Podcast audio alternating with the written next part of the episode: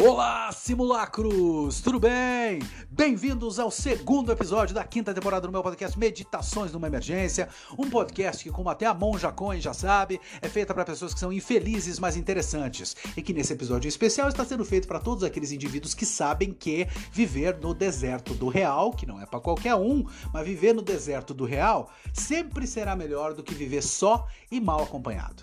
Não é mesmo? Então, nesse episódio, meu amigo, eu tenho, eu tenho aqui uma coisa, uma tarefa em glória que é justamente de dar um soco no estômago dos nossos ouvintes. O que é importante a gente fazer isso de vez em quando, porque senão fica uma coisa muito broderagem, camaradagem, tá entendendo?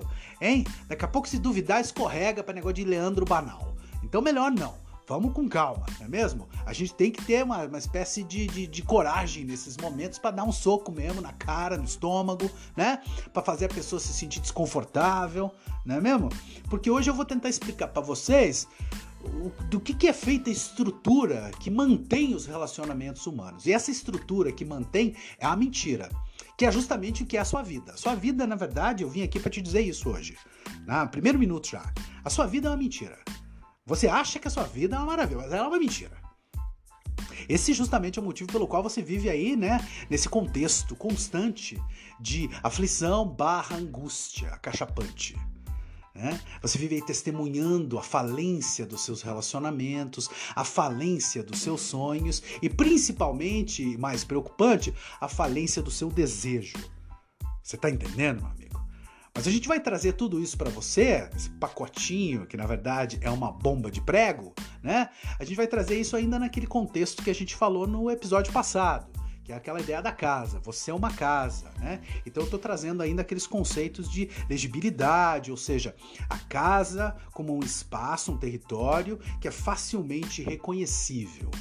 Não é mesmo? Porque a casa que é você é isso. Você vive sob essa premissa. Na verdade, não é uma premissa, é uma condição. Não, não é uma condição. Na verdade, você é refém dessa porra. Você é refém disso. Você precisa ser uma casa, um espaço físico, ou se você preferir, você precisa fazer esse bonequinho de carne que é você, né? mas você precisa ser um bonequinho de carne que os outros consigam reconhecer facilmente.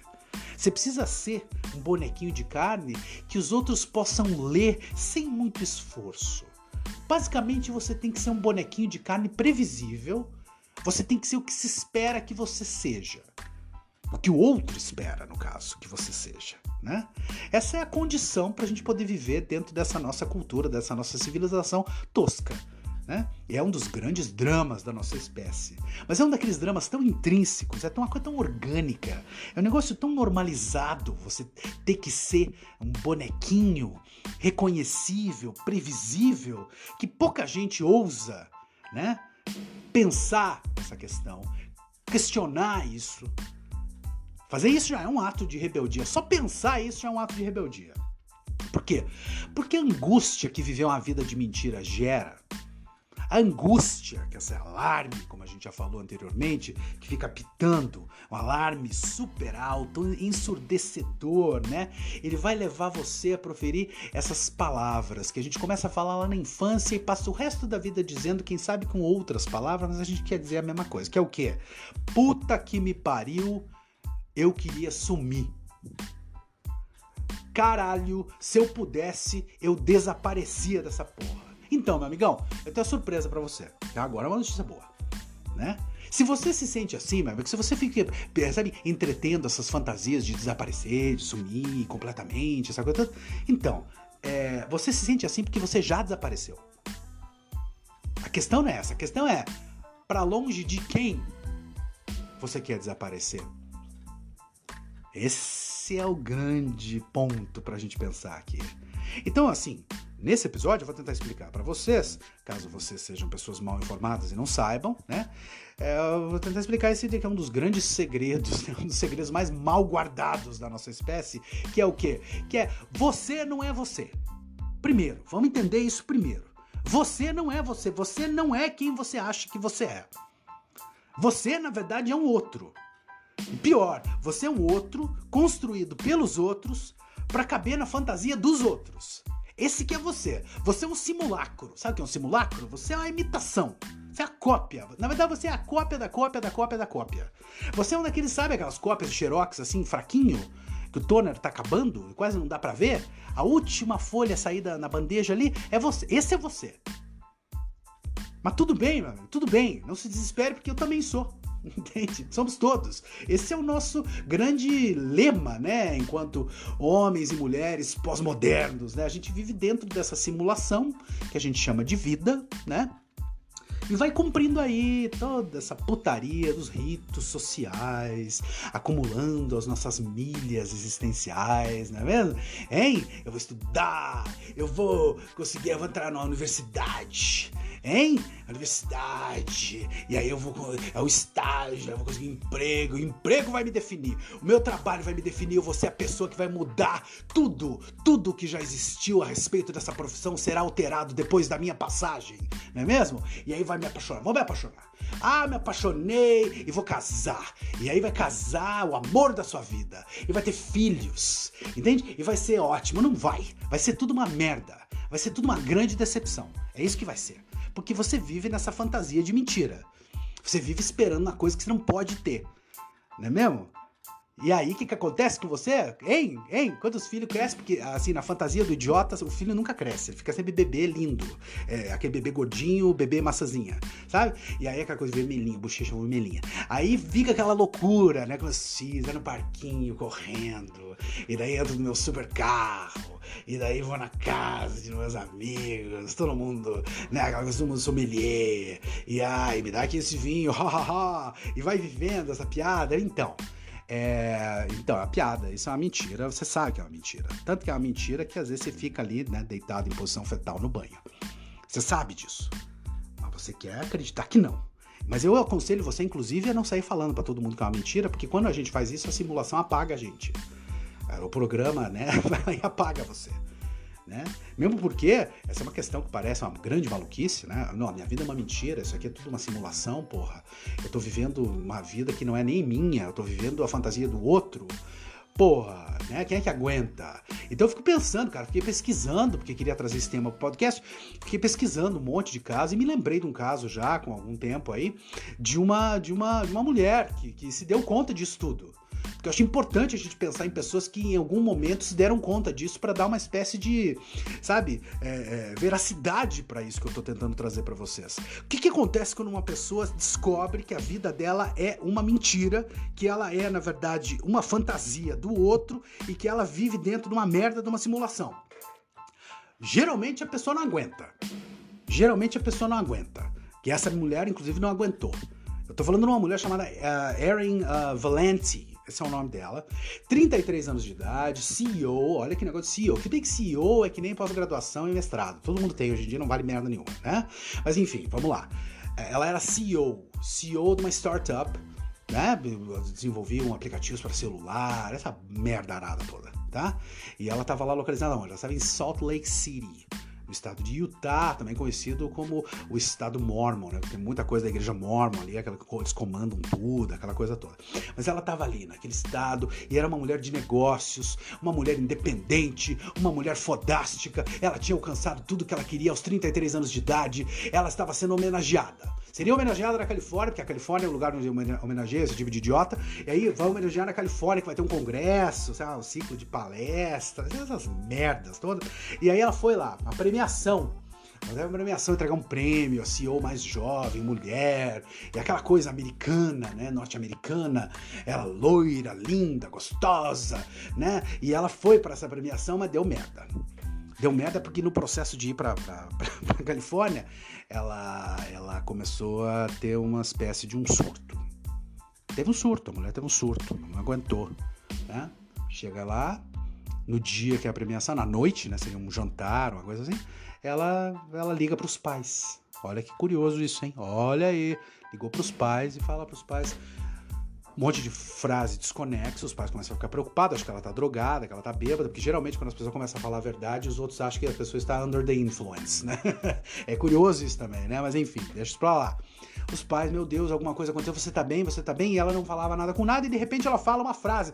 Ela diz algumas coisas pra mãe, ela fala, mãe, Mãe, a gente está vivendo dentro de uma simulação. Isso aqui não é real, isso aqui é um experimento mental. Mãe, me responda. Você sabia disso? Você sabia que isso aqui, na verdade, não é de verdade, que a gente vive uma vida de mentira? E a mãe chorando, aos prantos no telefone, fala: Meu Deus, aonde que você está? A gente vai, te, vai, vai até aí para te buscar, você não tá bem e tal. E ela desliga o telefone. A Erin Valente desliga o telefone e no, no dia seguinte ela é encontrada morta no banco de trás da SUV dela. E os policiais chegam ali, meu Deus, ela teve um surto psicótico, ela cometeu suicídio. Não. Vão fazer os exames, aquela coisa toda, autópsia, chega lá. Não, o coração parou. Teve um ataque cardíaco. Foi isso que aconteceu com ela. E aí a gente começa a pensar, caralho, como é que essa mulher teve um ataque cardíaco na noite onde ela seria homenageada? Por ser uma mulher fodástica. Por ser uma mulher que todas as mulheres gostariam de ter sido. Porque ela tinha uma vida margarina. Ela tinha a vida que todo mundo quer. E aí a gente vai descobrir um pouco a respeito disso, que é por isso que eu pesquisei essa história e trouxe ela aqui para vocês hoje. Que eu sei que vocês estão cagando para Erin Valente, mas é, ela vai construir, vamos costurar aqui com o nosso episódio, hein? O marido da Erin Valente era um psicólogo. E depois, meses depois, né, de, do, do, acontecido, do ocorrido, de terem achado, encontrado ela morta lá e tal, ele dá uma entrevista. E nessa entrevista ele fala que ela estava se sentindo bastante angustiada nos últimos tempos é um descontentamento crescente, como ele diz. Ela estava muito descontente e desiludida com o meio, o meio, o business que ela trabalhava. Ela não aguentava mais isso e que antes de viajar ela tinha dito para ele, porque ela ia receber um prêmio, né, por ser a pessoa que ela achava que ela era, mas que acabou descobrindo que não era, que era uma mentira. Ela diz: "Eu não aguento mais viver esse personagem". Ela fala isso pro marido antes de embarcar para a Califórnia. Eu não aguento mais viver esse personagem. Você tá entendendo, meu amigo? Então não é que o coração dela parou, o coração dela quebrou. Saibamos entender isso sobre essa pessoa. Essa é uma pessoa que não conseguiu lidar com o fato de que, em um momento de extrema lucidez, ela percebeu que a vida dela era uma mentira e que ela não existia. Que quem existia eram os personagens que ela havia criado para poder viver aquela vida. Estão me entendendo? Então tá, vamos lá. Recentemente, um, um, analisando meu trouxe um sonho para a sessão, para a gente elaborar junto, para a gente conversar sobre ele. Né? E era um daqueles sonhos de angústia muito clássicos, né? que é aquele que a gente chama de sonho de angústia. Que é, que, é, como é que seria esse sonho? É muito simples, cara. Ele estava num palco, numa, num palco de, de, teatro de escola, tá? E ele estava lá e ele era forçado a interpretar várias peças do Shakespeare, uma atrás da outra entende? Mas o problema era o seguinte: ele não conseguia memorizar os textos, ele não conseguia memorizar as falas. Ele tinha que encenar uma peça, em seguida encenar outra, e para cada uma dessas peças o personagem dele tinha uma fala. E ele às vezes errava. E quando ele errava, ele sentia o olhar de desaprovação da, da professora que estava ali coordenando e dos colegas que estavam em cena com ele. Todo mundo olhando com cara de merda para ele. Mas, porra, como é que você não memorizou esse texto? Como é que você não consegue viver todos esses personagens? E olha que a gente está falando de Shakespeare. A gente está falando de uma coisa complexa. E ele não conseguia memorizar todos os textos. Imagina você interpretar Hamlet, e depois você sai e vai pro King Lear, e depois você sai e vai pro Macbeth. Tá entendendo? É um troço complexo. O sonho dele era isso. E ele não conseguia dar voz a todos esses personagens. E esse sonho desse meu analisando é justamente um emblema que vai resumir a condição nossa atualmente, a condição do homem pós-moderno. Nós precisamos ser muitos, mas a gente não pode ser nós mesmos. Meu amigo, para você existir enquanto pós-moderno hoje, você precisa encarnar esses personagens aí, que as redes sociais vão dar voz, vão dar palco para esses personagens existirem. Não é mesmo? Como é que vive um personagem na rede social? Você faz o quê? Levanta uma bandeira, levanta uma causa, se posiciona politicamente, mas tem que, obviamente, tem que lembrar daquela questão estética, do estilo. Porque personalidade é um troço que é pra exigir demais, né, de pós-moderno. Não tem personalidade. Mas estilo tem que ter. Então tem que ter uma coisa meio estilo. Porque é, o Pinterest tá aí para isso, para ajudar, né, o tosco a encontrar estilo. Então, basicamente, o que, que você faz? Você, para existir, você precisa estar tá inserido dentro dessas plataformas onde o personagem que você vai encarnar tem um palco e tem um público. E você faz isso de bom grado. É isso que mata você, é isso que aniquila a sua vida, é isso que fode com a sua existência, com o seu desejo, mas você faz isso de bom grado. Por quê? Porque você é um idiota, por isso. Porque você se acha original. Você sabe, meu amigo, você sabe que o eu, o seu eu das redes sociais não é você. Você sabe disso. Você sabe que você vai ali, você posta, mas que aquilo ali tem os filtros, tem toda uma, sabe, uma produção para aquilo acontecer. A sua versão na rede social é uma versão melhorada de quem você é e é uma versão que tem que passar sempre, tem que passar pelo crivo do serviço de atendimento ao consumidor da simulação. No fundo, meu amigo, você tá ali para ser consumido e você sabe disso. Mas a gente tem um problema em ser consumido. Por quê? Porque a gente está falando de desejo. O desejo dos outros e o nosso desejo. E você sabe que eu já falei aqui anteriormente: o desejo vai comer o seu rabo duas vezes. Primeiro, com aquele movimento, aquele sentimento de antecipação, eu vou conseguir, eu vou conseguir, eu vou conseguir, e depois realizando o desejo. Quando acontece o desejo, que aí você descobre que, porra, não era isso que eu queria. Que é isso que acontece quando o sujeito casa, geralmente, quando tem filho, né? E nunca pode admitir, porque afinal de contas você não é você, você é um personagem. Cala a boca e vive aí, porque você falou que você queria isso. Então as perguntas que a gente precisa levantar nesse momento, para conseguir ter uma conversa, uma, um pensamento curioso a respeito disso, seriam assim: por que, que a gente faz isso? Por que, que a gente se entrega a essa ideia de ser um personagem? Por que, que os nossos relacionamentos sempre dependem desse tipo de simulação? Por que, que para eu manter um relacionamento eu tenho que ser outro? E quando é que isso começou? Como é que isso inicia na vida do sujeito? A gente nasce assim? A gente tem uma escolha a respeito dessa merda toda? E para responder tudo isso, eu vou trazer o pensamento de três franceses. Hoje nós vamos ficar aqui na França, tá entendendo? Eu vou trazer o pensamento do poeta Arthur Rimbaud, nosso amado, pelo menos o meu amado, Arthur Rimbaud, né? A gente vai ter também o Baudrillard, que é um filósofo francês, e vamos, obviamente, no lado, né, na, na, na, na, na piscina psicanalítica, a gente vai trazer o nosso amigo Jacques Lacan não é mesmo? Que vão falar sobre isso, sobre toda essa ideia. E o primeiro a colocar essas questões, sem sombra de dúvidas, foi o Rambo. Você não precisa saber quem são esses caras, tá? Que eu vou falar aqui, porque eu vou dar uma, uma pequena bio deles aqui, e aí você entende, se quiser depois vai lá pesquisar, e também se não quiser, foda-se, tá? Mas entenda o que essas pessoas estão tentando te dizer, porque elas têm alguma coisa importante para te dizer. E o primeiro a ter alguma coisa importante para dizer foi o Rambo. Por quê? Porque em 1871 aos 17 anos de idade. O Freud, nessa época, estava voltando para a cidadezinha do interior para ver se encontrava a namoradinha da escola. Tá entendendo? E o Rambo já estava pensando nisso. Ele escreveu uma carta, famosíssima carta, você pode ir na internet pesquisar, a Carta do Vidente é o nome da carta. E ele escreveu uma carta para o professor dele, o Isambard, né? Ele escreve essa carta para o Isambard, onde ele diz a frase que ficou célebre, como uma das grandes frases do Rambo, que é: O eu é um outro. Vou repetir para você, que é uma pessoa que não entendeu. O eu é um outro. Você não é você, você é um outro, entendeu? E aí o Rambo continua. Azar da, azar da madeira que se descobre violino.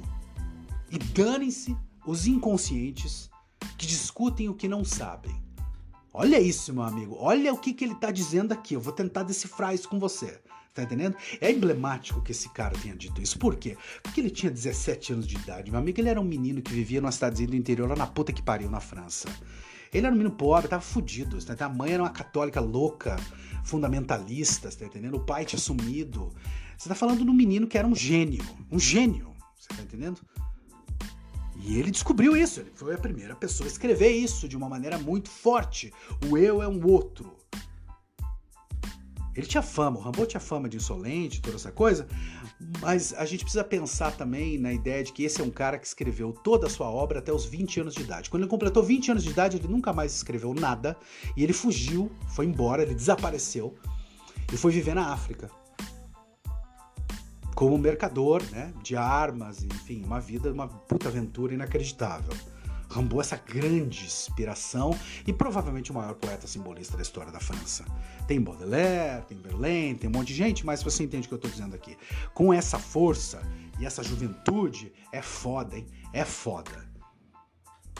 E o Rambo, nessa carta que eu tô dizendo, onde ele vai explicar um pouco essa ideia do eu é um outro, ele continua dizendo uma coisa assim. Eu tô lembrando de cabeça, tá? Então, você vai lá achar a carta depois, talvez não seja exatamente palavra por palavra como eu tô dizendo, mas assim, é, se, se os velhos imbecis não tivessem atrelado a ideia do eu apenas uma significação falsa, ou seja, se os idiotas, ele está falando na verdade dos outros poetas, é, é, não tivessem dado ao eu apenas um significado que é falso, a gente não ia precisar ficar varrendo esses milhões de esqueletos que estão por aí. É isso que ele diz. Né? E sabe o que? Essa é a base da psicanálise. Rambaud, com essa frase, tecnicamente vai cunhar tudo o que o Freud vai dizer depois. Não é à toa que o Freud é o cara que disse o quê? Que ele nunca chegou em nenhum lugar onde um poeta já não tivesse passado antes dele. Eu acho que é disso que ele estava falando, não é mesmo? A mensagem é muito clara, meu amigo. A mensagem dessa carta é muito clara. Você dorme madeira e acorda violino. Azar da madeira que se descobre violino. Você entende o que eu estou dizendo? Vamos trazer isso então para você entender para a questão das redes sociais. O que você é é madeira, mas você posta violino. Você posta você tocando na filarmônica.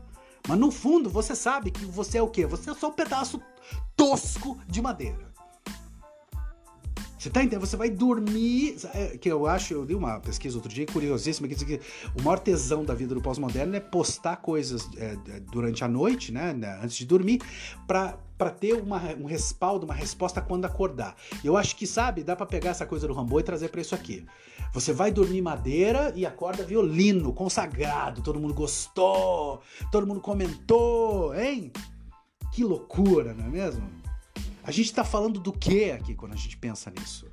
A gente está falando de queixa e de demanda, caso você não tenha entendido. E a demanda é sempre do outro. Você vive sob essa premissa de estar tá sempre tentando sanar, alcançar o que o outro quer de você. A gente passa a vida, tecnicamente, respondendo né, essa demanda. A gente passa a vida tentando alinhar todas essas versões que a gente cria. E as redes sociais fizeram isso de uma maneira tão magistral. Por que, que você acha que isso tem um, um, um, um alcance tão grande na vida das pessoas? Porque é o lugar onde você vai legitimar suas versões. É o lugar onde você pode ser o outro, o eu pode ser o outro, sem grandes problemas. Na verdade, você vai ser recompensado por isso. Você, obviamente, está alimentando a mentira que é a sua vida, mas você acha que não. A rede social te dá um coraçãozinho vermelho e você que é uma pessoa burra, vai ali, olha aquilo e acha lindo aquilo e se sente bem, entende? Você se sente bem com aquilo, né? Mas depois que passa, começa a dar uma bad, porque aí você vai ter que alinhar essas versões.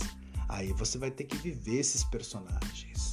Por que, que o sonho do meu analisando era tão emblemático, era tão curioso? Porque o que ele estava trazendo ali, numa encenação incrível, né? Porque se a gente parar para pensar que a encenação é perfeita.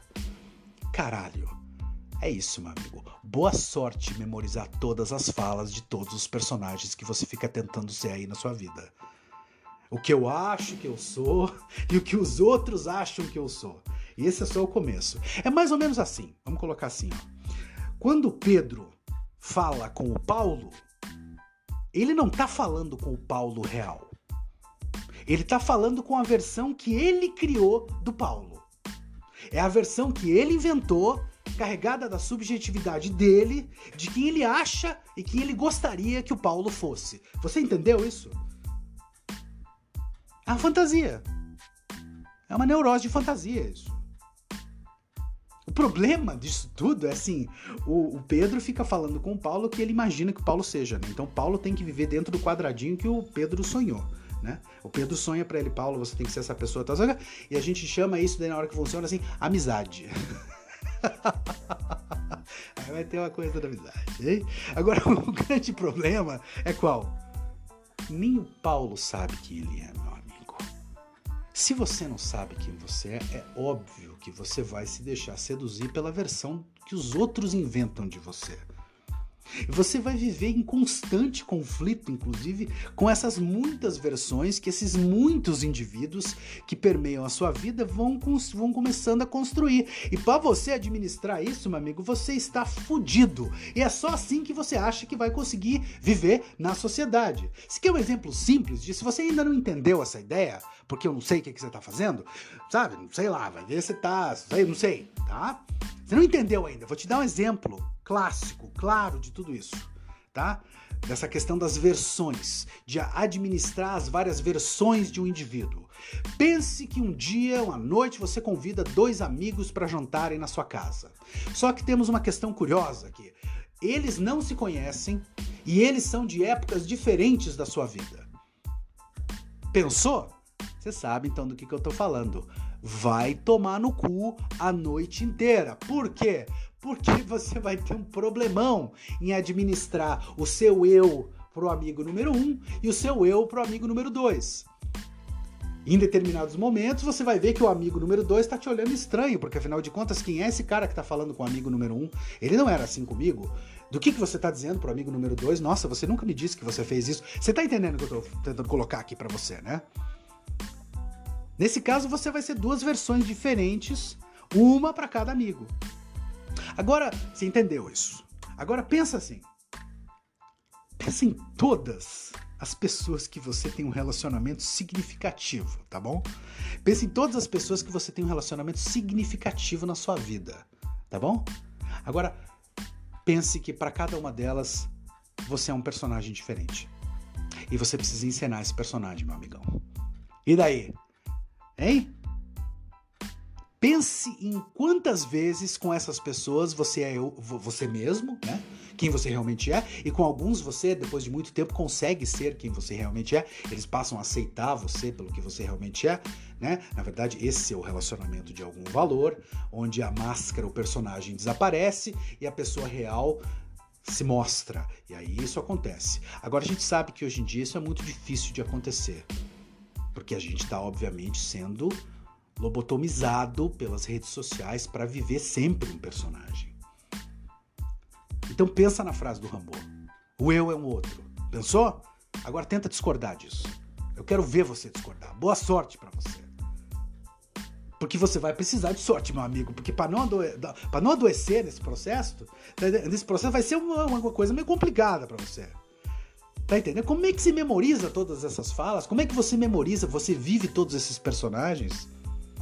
E aí o que, que acontece? Você vai vivendo assim, né? Eu sou um com a minha família, outro com meus amigos, outro no trabalho, e outro no crossfit, e outro com a minha namorada, e outro com a minha avó, e outro com. E é personagem para administrar, hein? Aí no final da noite você vai deitar e você se sente um.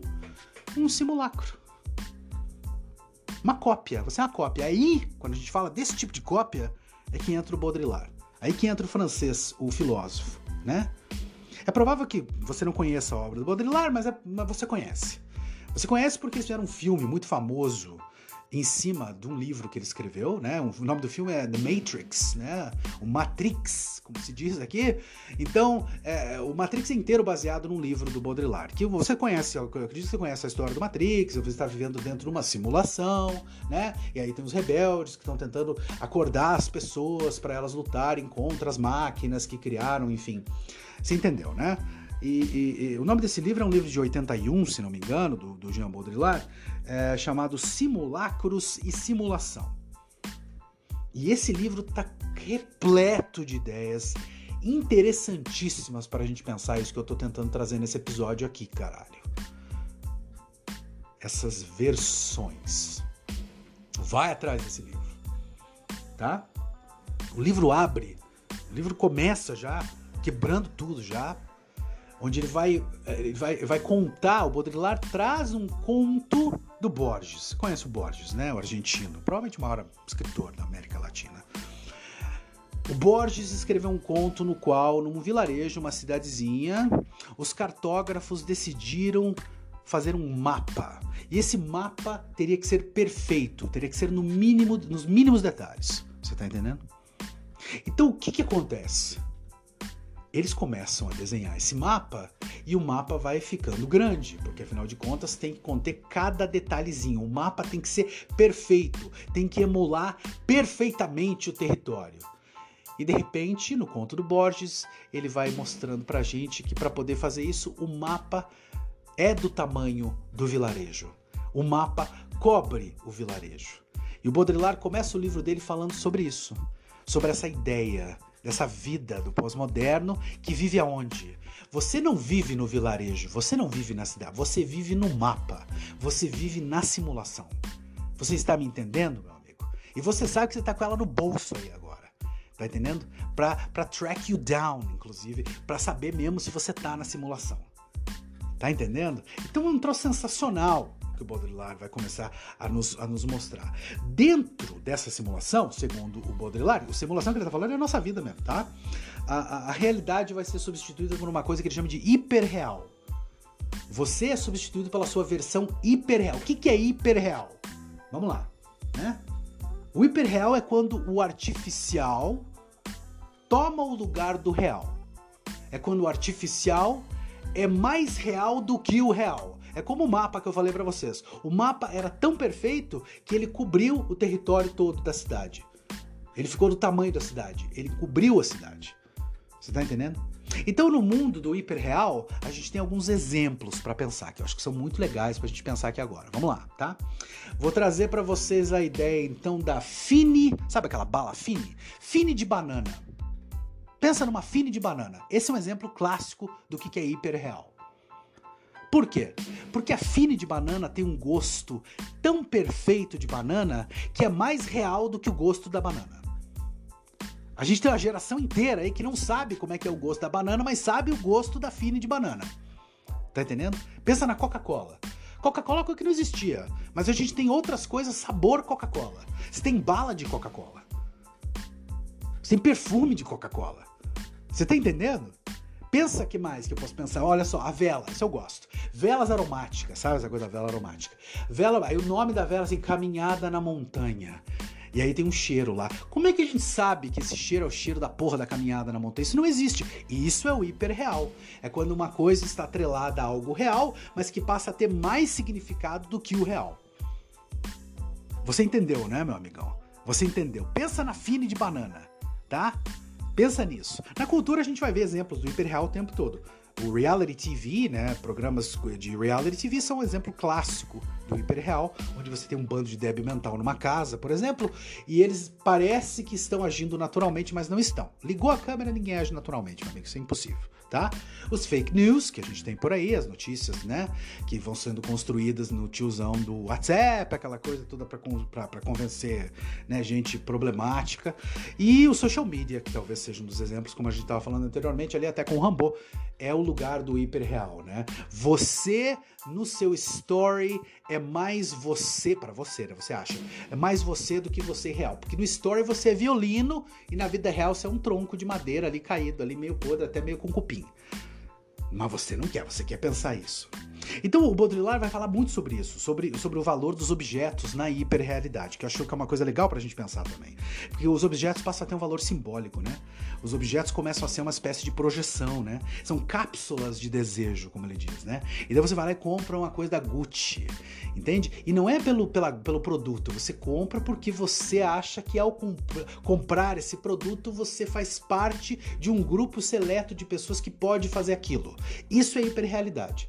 É o meu Apple Watch, é comprou um negócio da Apple. Esse negócio de, no Brasil, então, é loucura o negócio da Apple já divide as pessoas, né? Ah, da Apple, tem o negócio da Apple. E aí você tem o negócio da Apple, mas não é você não faz nem meia dúzia de uso daquela porra, né? Que tem uma puta poder lá pra você fazer um monte de coisa. É um monte de programa, um monte de não sei. Mas você não faz de nada mas você quer fazer parte daquilo. A hiperrealidade te proporciona viver uma realidade que não existe, mas que na cultura funciona. É uma barganha, no final das contas, é uma barganha faustiana, né? O sujeito faz o que? Ele usa o produto para projetar o que falta nele e o produto usa o sujeito para alimentar os outros idiotas. Né? Então, outro motivo pelo qual sua vida é uma coisa ridícula, que é uma mentira. Né? Então, nessa equação que eu estou colocando aqui da hiperrealidade e tal, essa coisa toda, uh, o que, que, vai acontecendo? Vai acontecendo uma, uma, uma espécie de dissolução da subjetividade do indivíduo. Que é muito similar àquilo que o Rambo estava falando anteriormente ali. Porque quando você vai vivendo na hiperrealidade, quando você passa a se tornar uma fine de banana, quando você passa a ser artificial e o gosto parece mais real do que o real, entende? O sujeito se torna menos quem ele é e mais quem ele gostaria de ser. E o pior, né?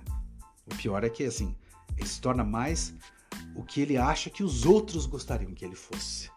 Porque ele já está totalmente vendido na ideia das versões, na ideia de ser um personagem para os outros. E aí ele vai fazendo isso continuamente, até fazer o quê? Até fazer o quê? Até se transformar num simulacro, que é uma imitação que não tem original, né? O original se perde no processo. Você tá entendendo? O original se perde. Você vira tantas versões que no meio dessa fileira de gente que você se transformou, você não sabe mais qual que é o original ou não. É aquela coisa da cópia, da cópia, da cópia, da cópia, da cópia. E você paga para fazer isso. E você acha bonito fazer isso. Por quê? Porque você é tosco. Por isso, né?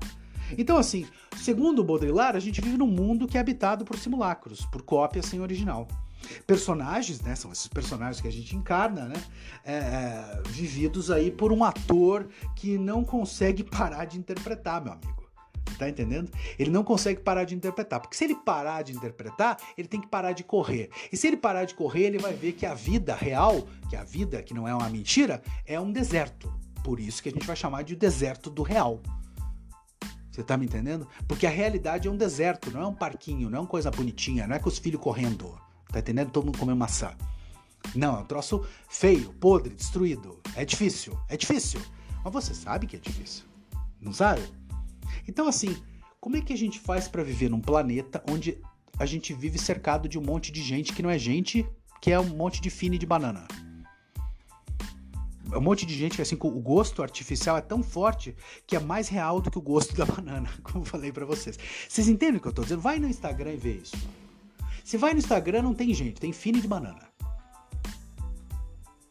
A gente vai pensar por que, que isso se, se, por que, que isso acontece, a gente vai entrar em umas questões, inclusive Freud escreveu longamente sobre isso no mal-estar na civilização, né? A gente tem que ceder a essas demandas civilizatórias, né? A gente tem que ceder os nossos impulsos sexuais agressivos em prol de viver nessa sociedade da fine de banana, do simulacro, da simulação, a vida de mentira, porque a gente acredita que fazendo isso vai dar certo. Mas todo mundo acaba o dia, né? Se sentindo violino, mas no fundo é um monte de xerox meio apagado. Vamos, vamos, vamos trazer então para outra para outra eh, para a gente continuar esse nosso pensamento aqui, porque eu acho que tem mais coisa legal para falar sobre isso, tá? É, quando, quando eu penso nisso tudo, é, trato isso, inclusive, a gente na análise, a gente conversa com, com as pessoas sobre isso. E é uma realidade difícil, né? Então a gente precisa ser muito cuidadoso na hora de falar sobre essas coisas, porque muita gente não, não recebe bem, é difícil de engolir, né, meu amigo? É, é por isso que muita gente prefere viver uma versão assim meio de fantasia, né? Uh, porque assim, é, assim, você acha que você casou com seu marido. Você acha que ele é o marido, que você casou com a pessoa que você acha que é o seu marido. Não é. Você sabe que você casou com a versão dele, né? E a pior, é a versão que você gosta de projetar. Projetar o quê? Projetar o que você não tem nele. E aí um dia você descobre que, porra, mas não é bem como eu esperava. Você está se transformando numa outra pessoa, Luiz Ricardo. Eu não casei com essa pessoa, Luiz Ricardo. Não casou mesmo, porque você casou com uma, uma simulação. Você casou com uma versão do Luiz Ricardo. Você não casou com o Luiz Ricardo. O Luiz Ricardo é uma fantasia da sua cabeça que você inventou. Para quê? Para poder ser menos solitário para poder conseguir viver a vida aí, porque a gente todo mundo precisa fazer isso. Agora, dá para viver a fantasia com o Luiz Ricardo para sempre? Não. Um dia o Luiz Ricardo não vai aguentar viver os personagens. Um dia ele vai parar de esquecer, né? Ele vai, vai passar a esquecer, na verdade, as falas e não vai dizer exatamente o que você esperava e aí vai dar merda. Aí a gente entra naquela questão bastante freudiana também, né? Que quando isso acontece, quando a gente fala assim, quando que acaba a paixão? Quando que acaba o casamento? Quando o real entra. Quando o real entra, tá entendendo? Não tem o que fazer, meu amigo. Não tem o que fazer. Puta merda, quebrou os personagens. Você não está mais interpretando como eu imaginava que você iria interpretá-los, Ricardo. O que, que está havendo aqui? Né? O que, que acontece? O sujeito começa a experimentar o enfraquecimento né, dessas versões, as versões, no caso, carregadas de fantasia. Né? E assim, o manejo, pensemos nisso, o manejo dessas desilusões geralmente vai gerar uma ruptura, uma separação. Porque um dos dois já não aguenta mais sustentar essa versão que ele aceitou ser da sua fantasia. Chega uma hora que ninguém aguenta.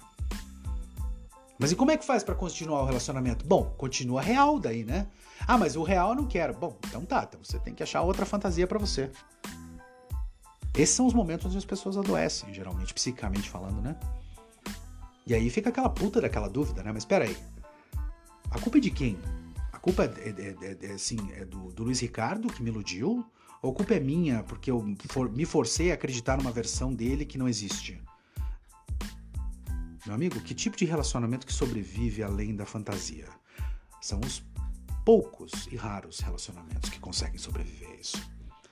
E a gente precisa de tempo para isso acontecer. Viu, ô Millennial, Gen Z? Não tem como fazer isso em dois meses, viu? Não tem como. Tem que ser mais tempo para você descobrir qual que é o real do outro. Entende? Não tem como fazer, infelizmente. Tá? Só um recado então. Né? Mas a gente fica insistindo. A gente sabe que os Gen Z e os milênios vão continuar insistindo a acreditar nessa porra, né? Que se você tiver no coração amor, gratidão, respeito, tudo vai dar certo. Não vai, né? Primeiro que ninguém consegue nem definir o que é amor. Gratidão por quê? Você é grato por ele ser a versão que você fantasiou dele. E assim, respeito, você respeita a fantasia dele, respeita a sua, eu não entendi. Você vai continuar se enganando e vendo essa mentira, né? Mas assim, talvez, pensando nisso tudo aqui agora, Talvez o exemplo mais emblemático disso tudo que a gente está falando, isso que o Rambo falou, eu é um outro, o Baudrillard falou, você é uma fine de banana, né? Talvez o exemplo mais emblemático seja justamente quando a gente fala do relacionamento entre pais e filhos, meus amigos. Porque é uma coisa curiosa, né? Como a gente acha que isso vai ser organicamente bonito. Né? Que coisa, hein, meu amigo? Onde é que te disseram isso? Foi na igreja. Eu sei que foi na igreja, eu tenho certeza. Tá entendendo? Ou então foi a juventude, gratiluz, não sei o que. É isso? Meu amigo, o relacionamento entre pais e filhos é uma pororoca de churume, meu amigo. Uma pororoca de churume. Porque aqui a gente vai experimentar coisa maluca que é o quê? Um sadismo. O sadismo de impor a versão. O pai e a mãe impondo uma versão. E aí, essa versão que eles impõem em cima do filho geralmente vem carregada do fracasso do pai e da mãe que são dois losers mesmo. O outro, o filho, no caso, ele nem é visto como indivíduo pelos pais, na maior parte das vezes. Ele é assim, ele é uma continuidade. Você tá entendendo? É uma extensão dos pais, né? Uma versão fresquinha deles mesmo. E dessa vez vai dar certo.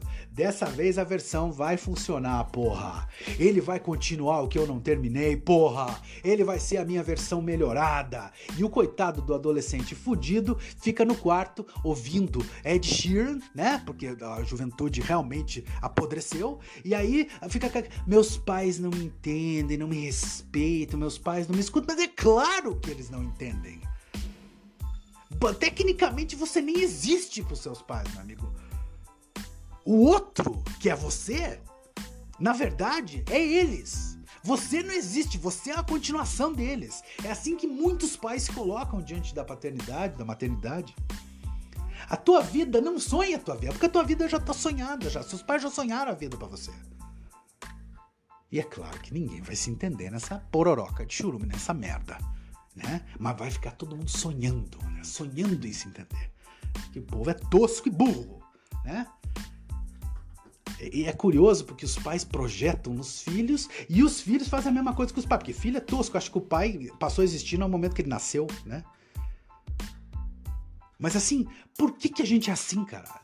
Por que, que a gente age desse jeito? Por que, que precisa ser tão complexo os nossos relacionamentos? Porra, a gente tem que viver essas versões, a gente tem que ser a fantasia do outro, a gente tem que cobrar que o outro seja a nossa fantasia. Como é que faz para viver nisso? Como é que é isso? Então a versão mais fácil disso, a versão mais simples da gente viver, não tem. Não tem a versão mais simples. A vida é assim, é o que eu falei para vocês lá no começo. Tô tentando explicar, a tarefa em glória de explicar como é que os relacionamentos humanos se sustentam. Se é que se sustentam, né? E a, a, o, o, último francês de hoje, que a gente está trazendo aqui, vai nos explicar. É claro que tem que ser ele, o Tom York, né, da psicanálise, nosso amigo Jacques Lacan, aquele topetinho dele, ridículo, né?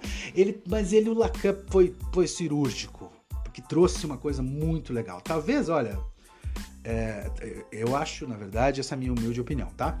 Eu acho que é uma das contribuições mais. É, eu acho não, é uma das contribuições mais antigas do Lacan para a psicanálise, mas talvez a mais, mais emblemática, a mais simbólica, a mais interessante. Ele, ele trouxe isso em 1936, é um conceito que vai explicar isso aqui que a gente está falando, tá?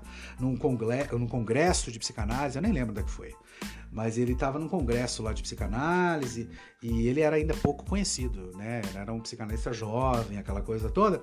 E, e, nesse congresso, nesse momento onde ele vai apresentar essa tese, essa ideia dele que ele trouxe. É, foi onde começou toda a briga dele com o pessoal do IPA, né? Da, da, da, Associação Internacional de Psicanálise, aquela coisa toda. Ali eles começam a meio que já se pegar. Porque o Lacan tinha 10 minutos para falar. E ele, obviamente, o Lacan, você já leu um seminário do Lacan, meu amigo? Então ele começou a falar e ele dá a introdução, né, quase nos 10 minutos. E o Ernest Jones, que era o fodástico biógrafo do Freud, amigo pessoal do, do Freud, vai lá e corta ele, né? Você tinha 10 minutos, já chega, não, não precisa mais falar. E tira ele, fala para ele sentar e tal, e fica aquele climão, né? Mas eu acho que ele não, o Ernest Jones, que era meio um cachorrinho de madame, não deveria ter feito isso não, hein? que foi nesse congresso que o Lacan pela primeira vez trouxe um conceito que está aí até hoje, a gente fala muito sobre isso, que é o estádio do espelho. O mirror state, né, como a gente fala em inglês. Né? O estádio do espelho. O que, que é isso? Nessa concepção lacaniana, meus amigos, é, é, a gente talvez encontre uma maneira de explicar por que, que o ser humano é tão dado a essa ideia de se entregar a versões. É, talvez o Lacan, com o estádio do espelho, nos explique por que, que o eu é um outro. Vamos lá. Segundo Lacan, algo acontece com a criança entre os 6 e os 18 primeiros meses de vida, tá? A criança, vale lembrar, nesse, nesse, nesse período ainda no estado de impotência, no estado de descoordenação motora, né? É, a criança, nesse período, dos 6 aos 18 meses, ela faz o quê? Ela, ela então passa a reconhecer que a imagem refletida no espelho é ela. E quando ela percebe que aquela imagem refletida no espelho é ela, muda tudo, cara. Eu sei que parece pouco, parece uma coisa. Como assim? Passa meio batido. Lacan acreditava, meus amigos, que o estádio do espelho é um momento onde uma das primeiras grandes tragédias da vida humana acontece. É a raiz de toda a nossa sociedade que a gente vai experimentar para o resto das nossas vidas. Vamos lembrar que para a psicanálise lacaniana, a, a, ansiedade é esse sentimento, essa sensação de que o indivíduo nunca vai conseguir o que ele realmente quer. Então você imagina os pós-modernos nessa história, né? A importância, meus amigos, do que acontece no estádio do espelho acontece pela primeira vez. Essa é a importância. Essa é a primeira vez que a gente vai assistir você, se tiver um filho que tiver nesse, nesse, nesse período, pode assistir isso com ele. Né? experimentar junto com ele, ou pelo menos ter a, a, ideia do que, que isso é, a magnitude de tudo isso, porque é o momento onde surge o ego. Não é mesmo? É a passagem do inconsciente para o consciente. A criança que até então era só id, era só impulso, era só a busca pelo prazer, agora é o id e o ego. Mas então a pergunta fica, né? É, o, o, o, que a criança sente ao se ver no espelho? Do que o Lacan está falando, né? Então, o que o Lacan vai nos dizer é o seguinte: a criança se vê na imagem refletida como outra criança. A criança vai se ver nessa imagem refletida como um objeto, como um outro. E é nesse momento que rola a ideia da identificação. Você está entendendo? Ela, no momento em que se reconhece né, como um ser existente, ela se reconhece como dois. Ela que está ali e a imagem que está refletida. Ou seja, uma versão dela que está na frente dela. Né? Vale a gente lembrar aqui, obviamente, né, que na psicanálise a gente fala de sujeito, né, que está sempre desejando, que está desejando para fora, que quer encontrar fora o, o, seu desejo, e a gente vai ter o objeto. Né? O objeto, no caso, não deseja, ele só recebe o investimento do desejo. Então ele só recebe para dentro. E ao se ver no espelho, a criança passa a acreditar que ela é realmente uma versão dela mesma que ela é não apenas um sujeito, mas também um objeto. Logo, vamos pensar com Lacan. Logo, o eu, o eu é quem? É o sujeito que deseja, é o objeto, ou seja, a versão dele mesmo que ele gostaria de ser, e o objeto que é a versão dos outros, quem os outros gostariam que ele fosse. Então, meus amigos, desde criança a gente vive com esse reflexo no espelho, com essa imagem de que a gente é assim um outro. Você tá entendendo? E esse objeto, que é você refletido no espelho, vai encenar a versão dos outros. É por isso que a gente é tão dado, a gente se entrega tão facilmente a ser uma versão para as outras pessoas. Por isso que a versão que as pessoas criam, né? É, ela está atrelada a esse momento, né? um momento em, em, que a gente se reconhece como alguém. E o momento onde você, como eu falei, se reconhece como alguém é o momento em que você também se reconhece como um outro. O ego vai surgir para dividir, para dividir no meio, para te mostrar que você é dois, você é sujeito, você ali realmente parado, a criança no caso, e você é o objeto, a imagem sua refletida no espelho. Então, assim, a gente vai se construir como se alguém estivesse nos vendo de fora. Na psicanálise, a gente vai chamar isso de é uma passagem, né? uma passagem muito importante, inclusive, do autoerotismo para o narcisismo. Esse é isso que o estádio do espelho nos traz. Né? Inclusive, se a gente pensar que existem pessoas que estacionam nisso, que algum evento acontece, algo acontece, e a pessoa fica presa nesse momento dessa ruptura do autoerotismo para o narcisismo, a gente vai pensar no termo que a gente usa para tratar isso, que é autismo. Autoerotismo mais narcisismo. Estão entendendo? Mas isso é um tema para, sei lá, outro podcast, outro episódio. Né? Então, assim, segundo Lacan, o desejo de ser visto é também o desejo de ser completo. Porque assim você vai sempre ser, você sempre tem essa possibilidade de ser o objeto de desejo do outro. E é isso que faz de você alguém. É isso que faz de você um indivíduo, uma pessoa. E é por isso que você, obviamente, vai encarnar tantas versões durante a sua vida toda, né? É aquela esperança. A gente está falando aqui de uma esperança, uma esperança narcísica. De quê? De ser visto, de ser reconhecido, de ser desejado. Mesmo que isso te custe a tua subjetividade. É por isso que quando Lacan fala do estádio do espelho, ele fala em tragédia. A raiz das relações humanas, aquilo que eu comecei falando nesse episódio, ela é trágica mesmo. E, assim, você pode ficar ouvindo palestra da Monja Cohen, do Leandro Banal, faz o que você quiser. Mas a raiz das relações humanas é trágica. Não tem como escapar disso. O ser humano é um animal sem solução. Mas tem como, pelo menos, a gente reduzir o número de versões, de papéis que a gente precisa bancar diariamente na nossa vida. Tem como a gente elaborar isso tudo, né? Pra gente tentar ao menos saber quem você não é já que a gente precisa encarnar um milhão de versões, um milhão de simulacros, já que a gente precisa ser um pacote de fine de banana, dá pra gente saber pelo menos quais dessas versões a gente não é, porra. Eu não quero mais ser essa versão. Tem como fazer isso? Claro que tem. Tem como recusar certos papéis. O eu é o outro, como diria o Rambo, mas não precisa ser tantos outros. Meu amigo, tem como a gente pensar isso. Tem como a gente lutar para não ser uma fine de banana.